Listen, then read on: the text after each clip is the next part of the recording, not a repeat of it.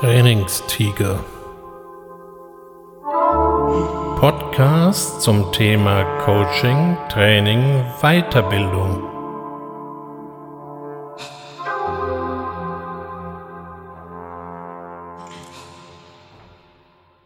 Herzlich willkommen zum Trainingstiger.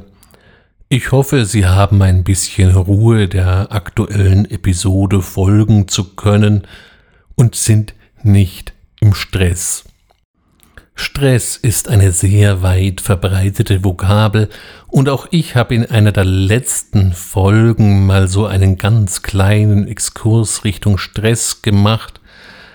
Aber an für sich ist das Thema zu wichtig und auch zu interessant, als dass man es zu einer Randbemerkung verkommen lassen könnte. Was ist eigentlich Stress? Oder wer steht unter Stress?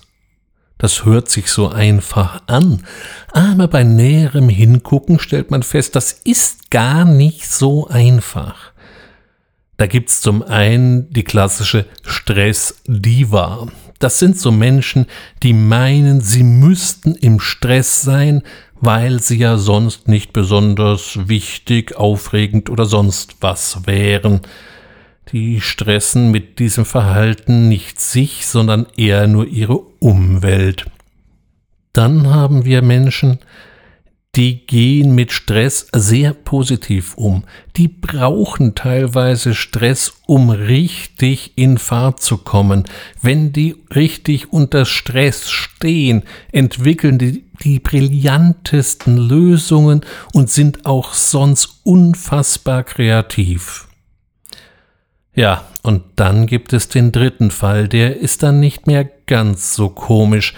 Das ist Stress, der Menschen krank macht. Herzinfarkt, Schlaganfall bis hin zur Depression. Ja, ich weiß, jetzt kommen wieder die neunmal Klugen, die sagen, jetzt fängt er auch mit Depression an. Früher gab's das alles gar nicht gab es doch. Es hieß nur anders. Da hatten dann Menschen Nervenzusammenbrüche, erkrankten an Schwermut oder an ähnlich blumigen Begriffen.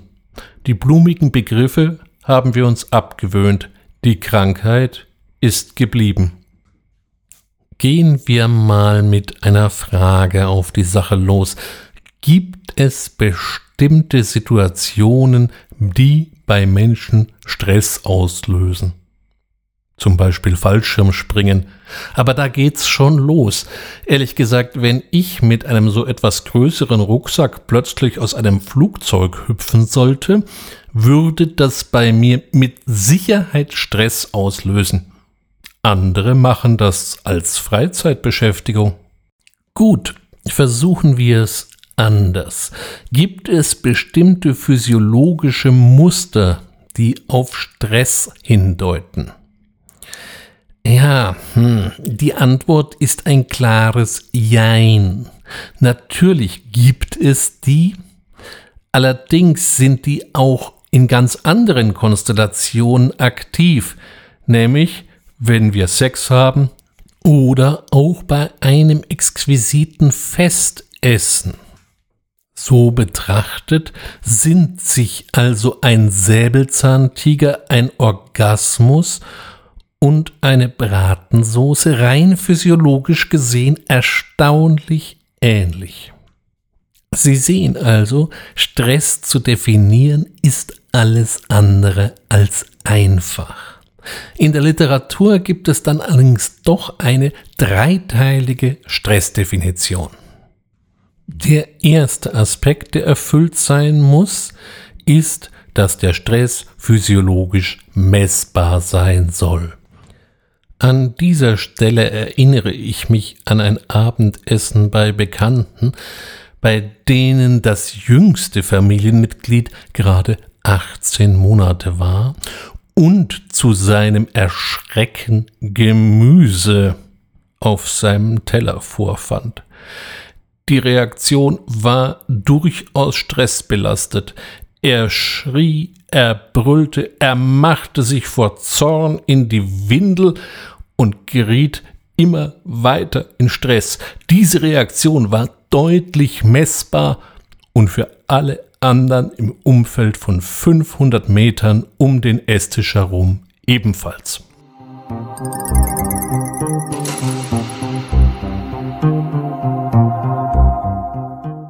Der zweite Aspekt unserer Stressdefinition ist, dass die Ursache als unangenehm empfunden werden muss.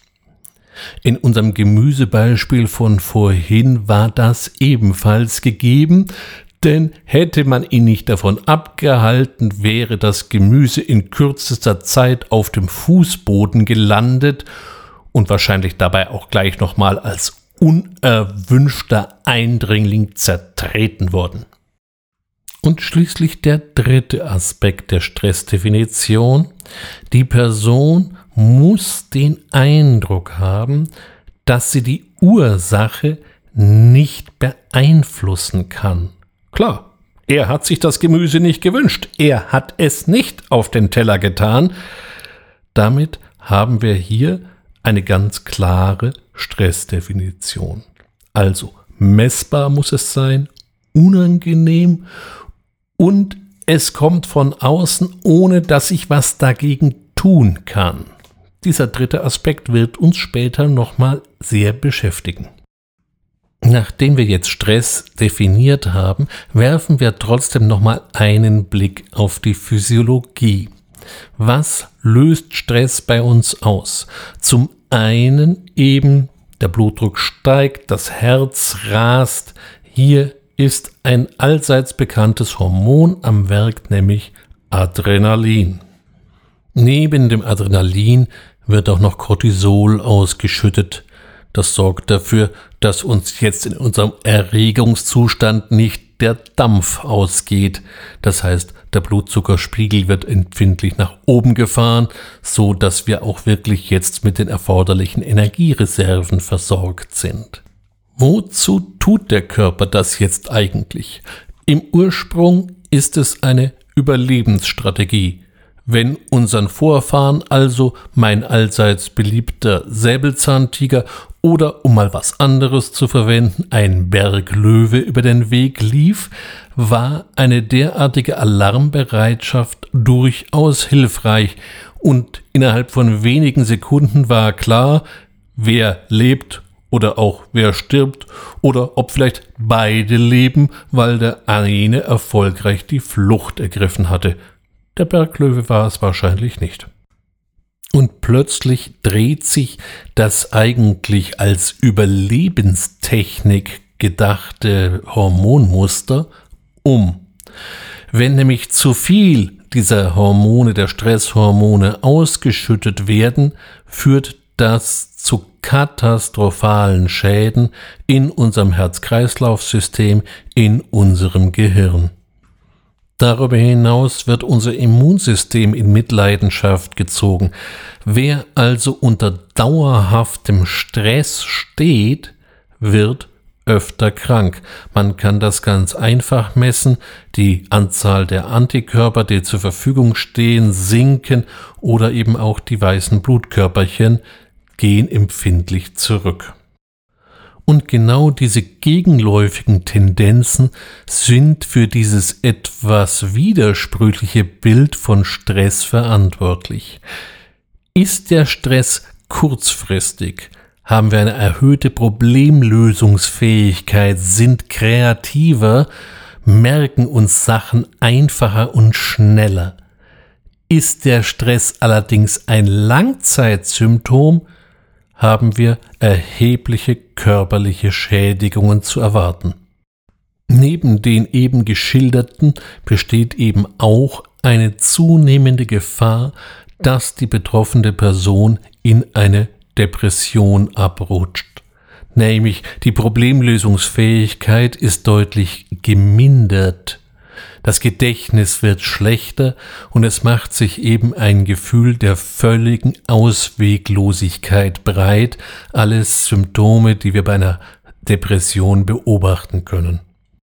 Doch das Stressbild wird bei näherem Hinschauen noch komplexer, denn nicht alle Menschen sind gleichermaßen empfindlich für Stress.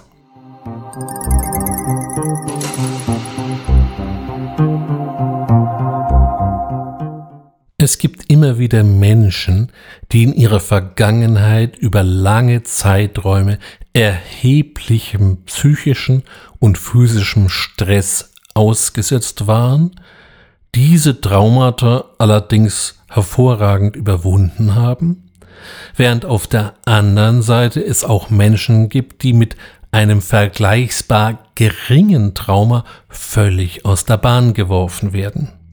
Es ist also sehr individuell, wie schnell oder wie schwer uns Stress schadet und wie gut wir mit ihm umgehen können.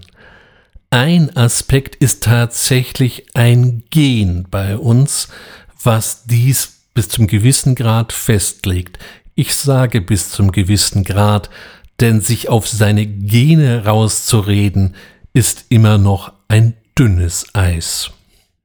Hier hat sich in den letzten Jahren verstärkt die Resilienz herausgebildet. Also wie können wir besser mit Stress umgehen? Wie können wir Stress besser verarbeiten? Und wie leben wir damit insgesamt dann natürlich auch gesünder? Für mich als Trainer und Coach ist speziell die Abwesenheit von Stress elementar. Wer nämlich unter langanhaltendem Stress steht, lernt schlechter, kann sich Dinge schlechter merken, es sieht insgesamt schlecht mit der Problemlösungsfähigkeit aus und damit natürlich auch mit der entsprechenden Weiterentwicklung. Stressfaktoren am Arbeitsplatz können sein, dass das Gleichgewicht zwischen Herausforderung und Langweile verschoben ist. Das gilt übrigens für beide Richtungen. Nicht nur die lang anhaltende Überforderung löst Stress aus, auch eine chronische Langweile kann Stress auslösen. Auch das Gleichgewicht zwischen Arbeit und Familie ist bei der Betrachtung von Stress von Bedeutung. Nein, ich meine jetzt nicht die Work-Life-Balance, aber Sie haben nun mal keine zwei Gehirne. Haben Sie Stress in der Arbeit, wirkt sich das auf Ihr Familienleben aus. Haben Sie Stress in der Familie, wirkt sich das auf Ihre Arbeitsleistung aus. Wie können Sie Stress vermeiden? Da gibt es ganze Bibliotheken von Ratgebern, die Ihnen hier bessere oder auch schlechtere Tipps geben wollen. Ich möchte an dieser Stelle nochmal auf die Stressdefinition zurückkommen, die ich eingangs mal mit Ihnen erstellt habe. Erinnern Sie sich? Stress muss messbar sein, unangenehm und das war der dritte Punkt, die Person hat den Eindruck, die Ursache des Stress nicht beeinflussen zu können. Wenn Sie also in lang andauernden Stress geraten, versuchen Sie in erster Linie wieder Herr über Ihr eigenes Leben zu werden. Sie kontrollieren den Stress und der Stress kontrolliert nicht Sie. Andernfalls besteht die Gefahr, dass sie in die sogenannte erlernte Hilflosigkeit fallen, das heißt, sie machen sich selbst zum Opfer und rutschen immer weiter in den lang anhaltenden Stress. Ich weiß, das hört sich jetzt alles wieder so leicht dahingesagt an, aber es kann eine hilfreiche Wegmarke sein.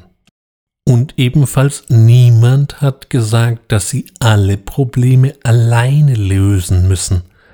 Ein Resilienztrainer, ein Coach kann Ihnen vielleicht beim Weg aus dem Stress ganz gut heraushelfen. Sie müssen sich nur das raussuchen, was Ihnen da am sympathischsten ist. Wichtig ist nur, dass wenn Sie merken, dass Sie in lang anhaltenden Stress geraten, die entsprechenden Gegenmaßnahmen ergreifen. Stress schadet ihnen so, wie wir ihn heute eben in meisten Fällen erleben, als lang anhaltenden Stress. Es macht sie regelrecht krank. Und ich könnte ihnen auf Dauer auch nichts mehr nahe bringen, denn eben wer Stress hat, lernt schlecht. Und das wäre doch schade. Von daher wünsche ich Ihnen an dieser Stelle heute nicht nur eine gute, sondern vor allem auch eine stressfreie Zeit. Ich freue mich, wenn Sie mir bis hierher gefolgt sind, würde mich ebenfalls freuen, Sie bald wieder als einen meiner Zuhörer begrüßen zu dürfen. Vielen Dank, bis bald, Ihr Ulrich Wössner.